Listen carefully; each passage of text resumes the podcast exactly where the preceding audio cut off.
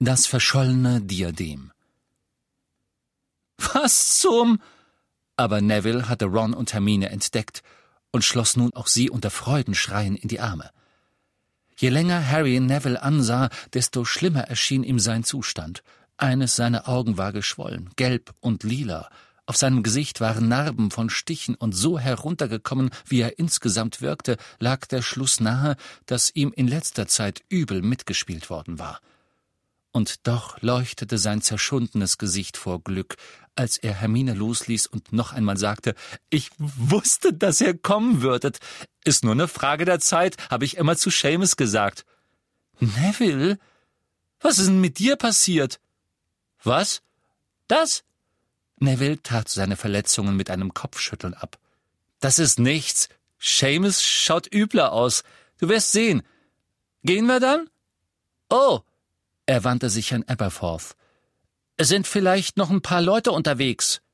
Noch ein paar? wiederholte Aberforth düster. Was soll das heißen? Noch ein paar Longbottom. Es gibt eine Ausgangssperre und auf dem ganzen Dorf liegt ein Katzenjammerzauber. Ich weiß, deshalb werden Sie direkt in die Bar apparieren, sagte Neville. Schick Sie einfach den Gang runter, wenn Sie da sind, ja? Vielen Dank. Neville reichte Hermine die Hand und half ihr auf den Kaminsims und in den Tunnel zu steigen. Ron folgte, dann Neville. Harry richtete das Wort an Aberforth. Ich weiß nicht, wie ich Ihnen danken soll. Sie haben uns das Leben gerettet. Zweimal. Dann passt darauf auf. Ein drittes Mal kann ich es vielleicht nicht retten. Harry kletterte auf den Kaminsims und durch das Loch hinter Arianas Porträt. Auf der anderen Seite waren glatte, steinerne Stufen. Es sah aus, als gäbe es den Tunnel schon seit Jahren. Messinglampen hingen an den Wänden, und der Erdboden war festgetreten und eben. Während sie gingen, bewegten sich ihre Schatten wie Fächer über die Wände. Wie lange gibt's den schon? fragte Ron, als sie aufbrachen. Er ist nicht auf der Karte des Rumtreibers, oder, Harry? Ich dachte, es gäbe nur sieben Geheimgänge in die Schule. Die haben Sie vor Beginn des Schuljahrs alle versiegelt, sagte Neville. Es gibt jetzt keine Möglichkeit mehr, durch einen davon hindurchzukommen. Flüche liegen auf den Eingängen und Todesser und Dementoren warten an den Ausgängen. Neville ging nun rückwärts, strahlte und sah sie alle genau an. Aber das ist jetzt egal, stimmt's? Seid ihr in Gringotts eingebrochen? Seid ihr einem Drachen entkommen? Das geht überall rum, alle reden darüber. Terry Boot ist von Carrow zusammengeschlagen worden, weil er es in der großen Halle beim Abendessen rumposaunt hat.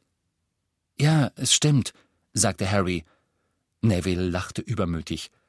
Was habt ihr mit dem Drachen gemacht? Freigelassen, sagte Ron. Hermine wollte ihn unbedingt als Kuscheltier behalten. Übertreib nicht, Ron. Aber was habt ihr die ganze Zeit getrieben? Es hieß, ihr seid nur auf der Flucht gewesen, Harry, aber das glaube ich nicht. Ich glaube, dass ihr irgendwas vorhattet. Da hast du recht, sagte Harry. Aber erzähl uns von Hogwarts, Neville. Wir haben überhaupt nichts gehört. Es war. also. Es ist eigentlich nicht mehr Hogwarts, sagte Neville, und während er sprach, verschwand das Lächeln aus seinem Gesicht. Kennt ihr die Carrows? Diese beiden Todesser, die hier unterrichten? Die unterrichten nicht nur, die sind für die ganze Disziplin verantwortlich. Die stehen auf Strafen, diese Carrows. Wie Umbridge?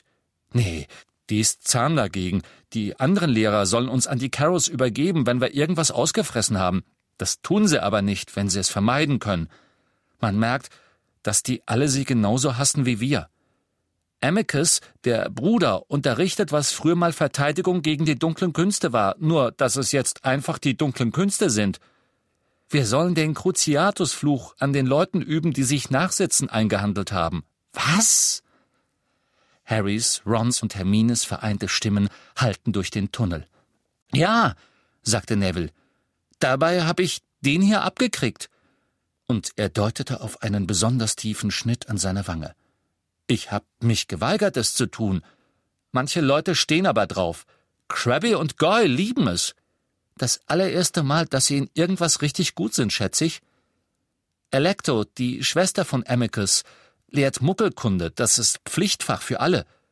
Wir müssen ja zuhören, wenn sie erklärt, dass Muckel wie Tiere sind, dumm und schmutzig, und dass sie die Zauberer in den Untergrund getrieben hätten, weil sie fies zu ihnen waren, und dass nun die natürliche Ordnung wieder aufgebaut wird.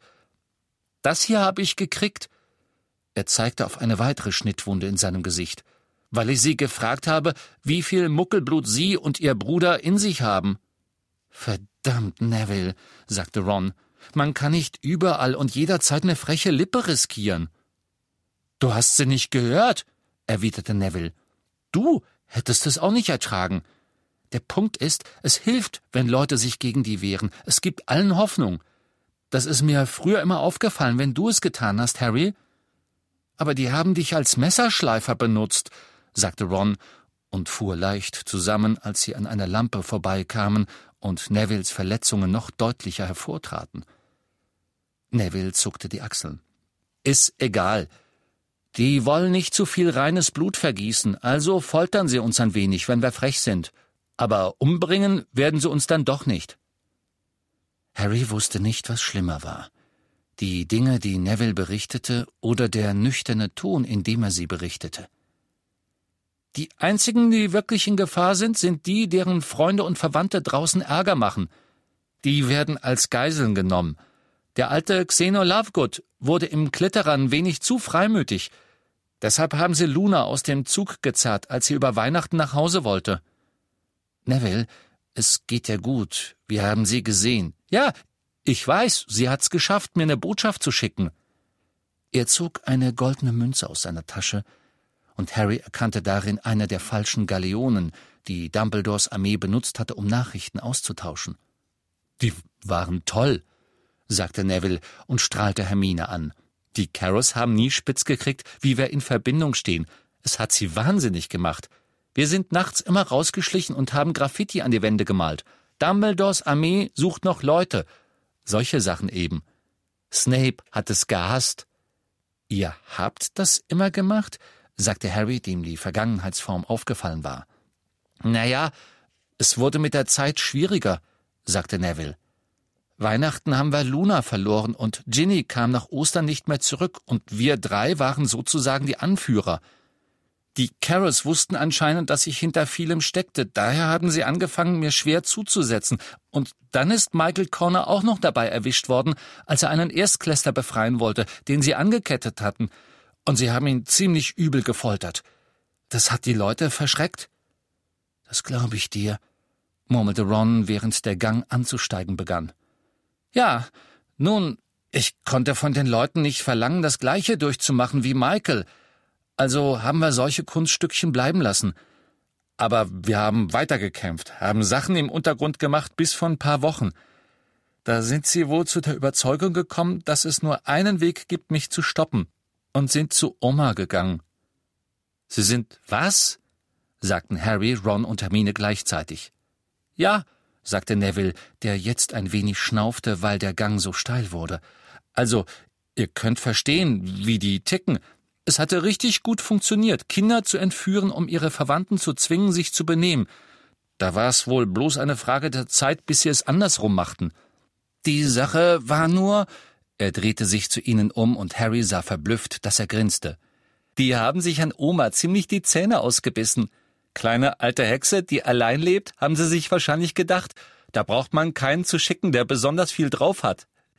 Jedenfalls, Neville lachte, ist Dawlish immer noch im St. Mungo und Oma auf der Flucht. Sie hat mir einen Brief geschickt. Er klatschte mit der Hand auf die Brusttasche seines Umhangs und schreibt, dass sie stolz auf mich ist und dass ich ganz nach meinen Eltern schlage und ich soll nicht locker lassen. Cool, sagte Ron. Ja, sagte Neville glücklich. Das Einzige war, dass sie, sobald ihnen klar wurde, dass sie mich nicht in der Hand hatten, zu dem Schluss kamen, Hogwarts könne eigentlich auch ohne mich auskommen. Ich weiß nicht, ob sie vorhatten, mich umzubringen oder nach Azkaban zu schicken. Auf jeden Fall wusste ich, dass es Zeit war zu verschwinden. Aber, sagte Ron, der vollkommen verwirrt aussah, gehen wir jetzt nicht geradewegs zurück nach Hogwarts? Natürlich, erwiderte Neville. Du wirst schon sehen. Wir sind da. Sie bogen um eine Ecke, und nun lag das Ende des Durchgangs vor ihnen. Eine weitere kurze Treppe führte zu einer Tür, genau wie die, die hinter Arianas Porträt versteckt war. Neville stieß sie auf und kletterte hindurch. Harry folgte ihm und hörte, wie Neville irgendwelchen Leuten, die er nicht sehen konnte, zurief Schaut mal, wer da kommt. Habe ich es euch nicht gesagt? Als Harry den Raum jenseits des Tunnels betrat, ertönten etliche Schreie und Rufe. Harry! Es ist Potter, es ist Potter! Ron! Hermine! Er hatte einen verworrenen Eindruck von farbigen Wandbehängen, von Lampen und vielen Gesichtern. Im nächsten Moment wurden er, Ron und Hermine von etwa zwei Dutzend Leuten bestürmt, die sie umarmten, ihnen auf die Schultern schlugen, ihnen die Haare zerstruppelten, die Hände schüttelten, als ob sie gerade ein Quidditch-Endspiel gewonnen hätten. Okay, okay, beruhigt euch, rief Neville, und als die Menge zurückwich, konnte Harry sich umsehen, wo sie gelandet waren. Er erkannte den Raum überhaupt nicht. Er war riesig und wirkte eher wie das Innere eines ungewöhnlich luxuriösen Baumhauses oder die Kajüte eines gigantischen Schiffes. Bunte Hängematten waren an der Decke und an einer Galerie befestigt, die an den dunklen, holzgetäfelten und fensterlosen Wänden entlang lief, die mit hellen Wandteppichen bedeckt waren. Harry sah den goldenen Gryffindor-Löwen auf scharlachrotem Hintergrund prangen den schwarzen Dachs von Hufflepuff auf gelbem und den bronzenen Adler von Ravenclaw auf blauem Grund. Nur das Silber und Grün von Slytherin fehlte. Es gab vollgestopfte Bücherregale, ein paar Besen lehnten an den Wänden, und in der Ecke stand ein großes Radio mit hölzernem Gehäuse. Wo sind wir? Raum der Wünsche natürlich, sagte Neville. Besser geht's nicht, was? Die Carrows waren hinter mir her und ich wusste, dass ich nur eine einzige Möglichkeit hatte, mich zu verstecken. Ich habe es geschafft, durch die Tür zu kommen, und das hier habe ich vorgefunden. Also, er sah nicht genauso aus wie jetzt, als ich ankam, er war viel kleiner. Es gab nur eine Hängematte und nur Wandbehänge von Gryffindor, aber er hat sich ausgedehnt, als immer mehr von der DA gekommen sind. Und die Carrows können nicht rein? fragte Harry und sah sich nach der Tür um. Nein, sagte Seamus Finnegan, den Harry erst jetzt erkannte, da er sprach. Seamus Gesicht war geschwollen und voll blauer Flecken. Es ist ein gutes Versteck. Solange einer von uns hier drin bleibt, kommen Sie nicht an uns ran. Die Tür geht nicht auf. Das ist alles Neville zu verdanken. Er hat diesen Raum wirklich im Griff. Du musst dir genau das wünschen, was du brauchst. Zum Beispiel, ich will nicht, dass irgendwelche Carrow-Anhänger hier reinkommen. Und der Raum macht es für dich. Man muss nur sicher gehen, dass die Schlupflöcher verstopft sind. Neville ist unser Mann. Es ist im Grunde ziemlich einfach, sagte Neville bescheiden. Ich war etwa anderthalb Tage hier drin und wurde so richtig hungrig und wünschte, ich könnte was zu essen bekommen. Da hat sich der Tunnel zum Eberkopf geöffnet. Ich ging durch und hab Aberforth getroffen. Er versorgt uns mit Essen, denn das ist aus irgendeinem Grund das Einzige, was der Raum wirklich nicht tut. Ja. Essen ist eine der fünf Ausnahmen von Gams Gesetz der elementaren Transfiguration, sagte Ron zum allgemeinen Erstaunen. Jedenfalls verstecken wir uns schon seit fast zwei Wochen hier, sagte Seamus, und jedes Mal, wenn wir mehr Hängematten brauchen, macht der Raum einfach noch welche, und er hat sogar ein ziemlich gutes Bad sprießen lassen, sobald Mädchen aufgetaucht sind. Die dachten, sie würden sich ganz gerne waschen. Ja, ergänzte Lavender Brown, die Harry bis dahin nicht bemerkt hatte. Nun, da er sich richtig umsah, erkannte er viele vertraute Gesichter. Beide Patil-Zwillinge waren da, wie auch Terry Boot, Ernie Macmillan, Anthony Goldstein und Michael Corner. Aber erzählt uns, was ihr vorhattet, sagte Ernie. Es gab so viele Gerüchte. Wir haben versucht, auf Potterwatch was über euch zu erfahren. Er wies auf das Radio. Ihr seid doch nicht den Gringotts eingebrochen. Doch, sagte Neville. Und das mit dem Drachen stimmt auch. Es gab von verschiedenen Seiten Beifall und einiges Gejohle. Ron machte eine Verbeugung. Auf was wart ihr aus? fragte Seamus begierig. Ehe einer von ihnen die Frage mit einer Gegenfrage abschmettern konnte, spürte Harry einen fürchterlichen brennenden Schmerz in der Blitznarbe. Rasch kehrte er den neugierigen und freudestrahlenden Gesichtern den Rücken zu, Der Raum der Wünsche verschwand, und er stand in einer verfallenen Steinhütte. Die fauligen Dielen zu seinen Füßen waren auseinandergerissen. Ein ausgegrabenes, goldenes Kästchen lag offen und leer neben dem Loch, und Voldemorts zorniger Schrei erschütterte seinen Kopf. Mit gewaltiger Mühe zog er sich aus Voldemorts Geist heraus, zurück in den Raum der Wünsche, wo er schwankend und mit Schweiß überströmtem Gesicht dastand und von Ron auf den Beinen gehalten wurde. Alles in Ordnung mit dir, Harry? fragte Neville. Möchtest du dich hinsetzen? Ich schätze, du bist müde, oder? Nein, sagte Harry. Er sah Ron und Hermine an und versuchte ihnen wortlos zu verstehen zu geben, dass Voldemort gerade den Verlust eines der anderen Horcruxe entdeckt hatte. Die Zeit wurde nun knapp. Wenn Voldemort beschloss, als nächstes nach Hogwarts zu kommen, dann hätten sie ihre Chance verpasst. Wir müssen los, sagte er und las in ihren Gesichtern, dass sie begriffen hatten. Und was sollen wir tun, Harry? fragte Seamus. Wie lautet der Plan? Plan? Wiederholte Harry. Er bot all seine Willenskraft auf, um nicht wieder Voldemorts Zorn nachzugeben. Seine Narbe brannte immer noch. Also, es gibt etwas, das wir, Ron, Hermine und ich, erledigen müssen, und dann verschwinden wir von hier.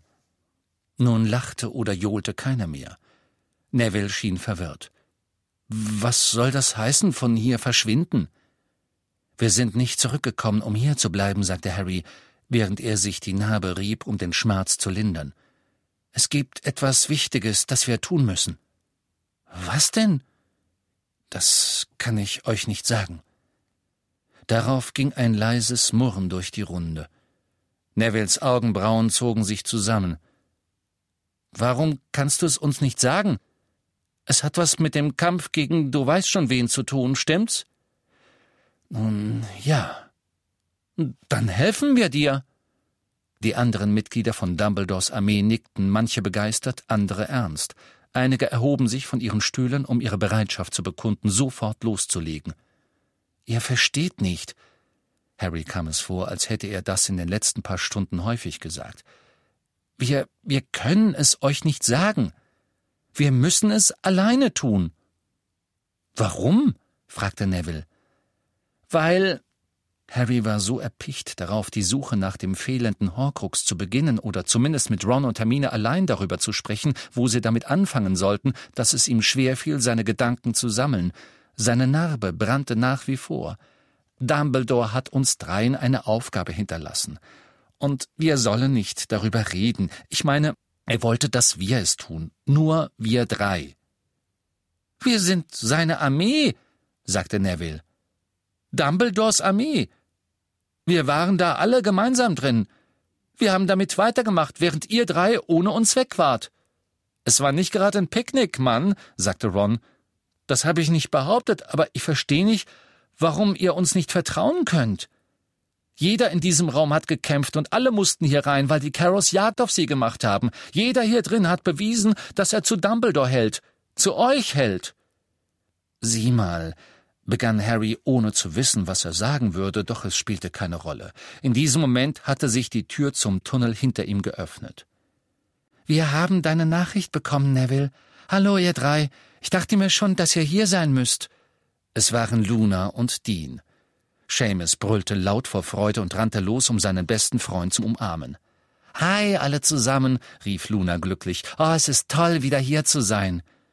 Luna, sagte Harry irritiert. Was machst du denn hier? Wie bist du?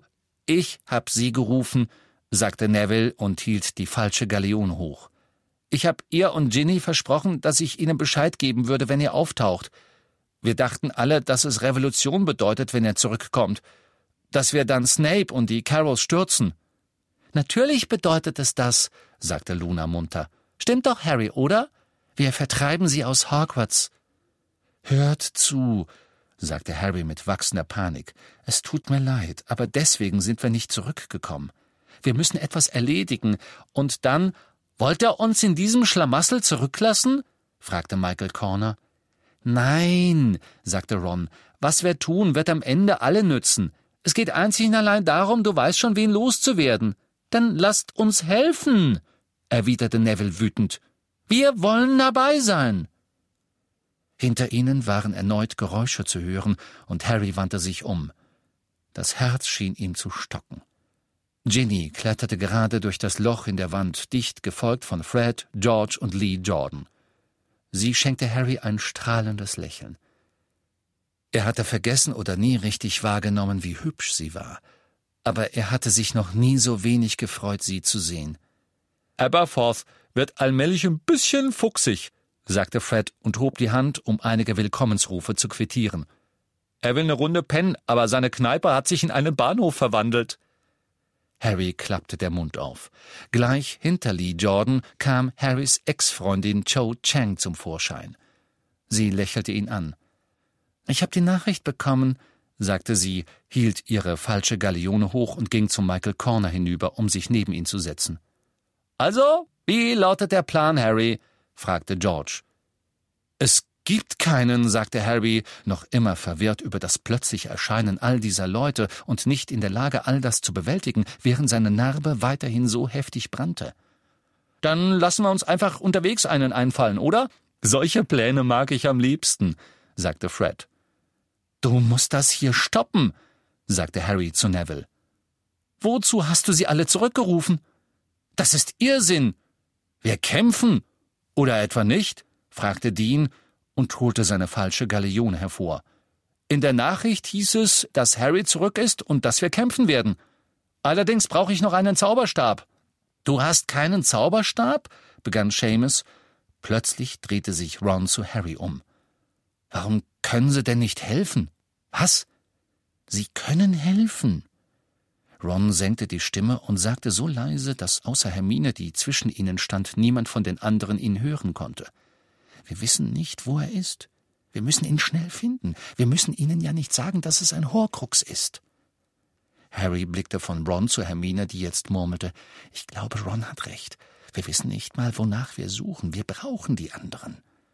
Und als Harry wenig überzeugt dreinsah, fuhr sie fort, Du musst nicht alles alleine machen, Harry.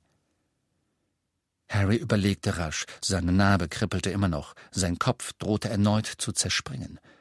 Dumbledore hatte ihn davor gewarnt, außer Ron und Hermine sonst noch jemandem von den Horcruxen zu erzählen. Geheimnisse und Lügen, damit sind wir aufgewachsen, und Albus, der war ein Naturtalent. Verwandelte er sich nun allmählich in Dumbledore, der mit seinen Geheimnissen nicht herausrückte, aus lauter Angst, jemandem zu vertrauen? Aber Dumbledore hatte Snape vertraut. Und wozu hatte das geführt? Zum Mord oben auf dem höchsten Turm. Na gut, sagte er leise zu den beiden anderen. Okay, rief er in die Menge und aller Lärm verebbte. Fred und George, die zur Erheiterung ihrer Nachbarn Witze gerissen hatten, verstummten und alle sahen wachsam und aufgeregt aus. Es gibt etwas, das wir finden müssen, sagte Harry. Etwas, das uns helfen wird, du weißt schon, wen zu stürzen. Es ist hier in Hogwarts, aber wir wissen nicht wo. Es könnte Ravenclaw gehört haben. Hat irgendjemand schon mal von so einem Gegenstand gehört? Ist irgendjemand mal auf etwas gestoßen, auf dem zum Beispiel ihr Adler war? Er blickte hoffnungsvoll zu dem Grüppchen der Ravenclaws, zu Padma, Michael, Terry und Joe. Doch es war die auf der Armlehne von Ginnys Stuhl sitzende Luna, die antwortete. Also, da wäre ihr verschollenes Diadem. Ich hab dir davon erzählt, weißt du noch, Harry? Das verschollene Diadem von Ravenclaw? Daddy versucht es nachzubilden. Ja, aber das verschollene Diadem, sagte Michael Corner und verdrehte die Augen, ist verschollen, Luna. Das ist irgendwie der springende Punkt. Wann ging es verloren? fragte Harry. Vor Jahrhunderten heißt es, sagte Joe, und Harry sank der Mut. Professor Flitwick meint, dass das Diadem mit Ravenclaw selbst verschwunden ist. Man hat danach gesucht, aber sie wandte sich mit fragendem Blick an die anderen Ravenclaws. Niemand hat je eine Spur davon gefunden, oder? Sie alle schüttelten die Köpfe. Entschuldigung, aber was ist denn ein Diadem? fragte Ron. Es ist eine Art äh, Krone, sagte Terry Boot. Das von Ravenclaw hatte angeblich magische Eigenschaften. Es konnte dem Träger höhere Weisheit verleihen. Ja, die Schlickschlupf-Absauger von Daddy, aber Harry schnitt Luna das Wort ab. Und niemand von euch hat jemals etwas gesehen, was so ausschaut? Wiederum schüttelten alle die Köpfe. Harry blickte Ron und Hermine an und sah seine eigene Enttäuschung in ihren Gesichtern wiedergespiegelt. Ein Gegenstand, der schon so lange verschollen war und offenbar spurlos, schien kein guter Kandidat für den Horcrux zu sein, der im Schloss verborgen war. Ehe Harry jedoch eine weitere Frage formulieren konnte, ergriff Joe erneut das Wort. Wenn du wissen möchtest, wie das Diadem ausgesehen haben soll, könnte ich mit dir in unseren Gemeinschaftsraum hochgehen und es dir zeigen, Harry. Ravenclaw trägt es auf ihrer Statue. Harrys Narbe flammte abermals auf. Für einen Moment verschwamm der Raum der Wünsche vor seinen Augen, und stattdessen sah er die dunkle Erde unter sich dahingleiten und spürte die große Schlange, die sich um seine Schultern gelegt hatte. Voldemort flog wieder, ob nun zu dem unterirdischen See oder hierher zum Schloss, das wusste Harry nicht. Wie auch immer, es blieb wenig Zeit. Er ist unterwegs, sagte er leise zu Ron und Hermine. Er warf einen kurzen Blick auf Joe, dann wandte er sich erneut den beiden zu. Hört zu, ich weiß, es wird nicht viel helfen, aber ich gehe und schaue mir diese Statue an. Dann weiß ich wenigstens, wie das Diadem aussieht. Wartet hier auf mich und passt auf, dass das andere, ihr, ihr wisst schon, sicher ist. Joe war aufgestanden, aber Ginny sagte recht bissig Nein, Luna geht mit Harry. Nicht wahr, Luna? Oh, ja, gerne, sagte Luna glücklich, und Joe setzte sich mit enttäuschter Miene wieder hin. Wie kommen wir hier raus? fragte Harry Neville. Dort, drüben, Neville ging mit Harry und Luna zu einer Ecke, wo sich ein kleiner Schrank zu einer steilen Treppe hin öffnete. Sie führt jeden Tag irgendwo anders hin, deswegen haben sie sie nie gefunden. Das Dumme ist nur, dass wir nie genau wissen, wo wir landen, wenn wir rausgehen. Sei vorsichtig, Harry. Nachts patrouillieren sie immer in den Korridoren. Kein Problem, sagte Harry. Wir sehen uns später. Er und Luna eilten die lange Treppe hoch, die von Fackeln erleuchtet war und an unerwarteten Stellen um Ecken bog. Schließlich gelangten sie zu einer scheinbar massiven Wand. Komm hier drunter, sagte Harry zu Luna, zog den Tarnumhang hervor und warf ihn über sie beide. Er gab der Wand einen kleinen Schubs. Bei seiner Berührung löste sie sich auf und sie schlüpften hinaus. Als Harry zurückschaute, stellte er fest, dass sie sich augenblicklich wieder geschlossen hatte. Sie standen in einem dunklen Korridor. Harry zog Luna zurück in die Schatten, tastete in dem Beutel herum, der um seinen Hals hing, und zog die Karte des Rumtreibers heraus. Er hielt sie dicht vor die Nase, suchte und fand endlich seinen und Lunas Punkt. Wir sind oben im fünften Stock, flüsterte er und sah zu, wie Filch sich einen Korridor weiter von ihnen entfernte. Komm, hier lang. Sie schlichen los. Harry war schon oft nachts durch das Schloss gestreift, doch noch nie hatte sein Herz so schnell gehämmert, noch nie hatte so viel davon abgehangen, dass er sicher durchkam. Über Mondlicht Vierecke auf dem Boden, an Rüstungen vorbei, deren Helme beim Geräusch ihrer leisen Schritte quietschten, um Ecken herum, hinter denen wer weiß was lauerte, gingen Harry und Luna dahin. Sie sahen auf der Karte des Rumtreibers nach, wann immer es hell genug dafür war, und hielten zweimal inne, um nicht von einem vorbeikommenden Gespenst bemerkt zu werden. Harry rechnete damit, jeden Moment auf ein Hindernis zu stoßen. Seine größte Sorge war Peeves, und er spitzte bei jedem Schritt die Ohren, um die ersten verräterischen Zeichen des näherkommenden Poltergeistes zu hören. Hier lang, Harry, hauchte Luna, zupfte an seinem Ärmel und zog ihn zu einer Wendeltreppe. In engen, schwindelerregenden Kreisen stiegen sie hinauf. Hier oben war Harry noch nie gewesen. Endlich gelangten sie zu einer Tür. Sie hatte keine Klinke und kein Schlüsselloch. Da war nichts als eine glatte Fläche aus altem Holz mit einem bronzenen Türklopfer in Form eines Adlers.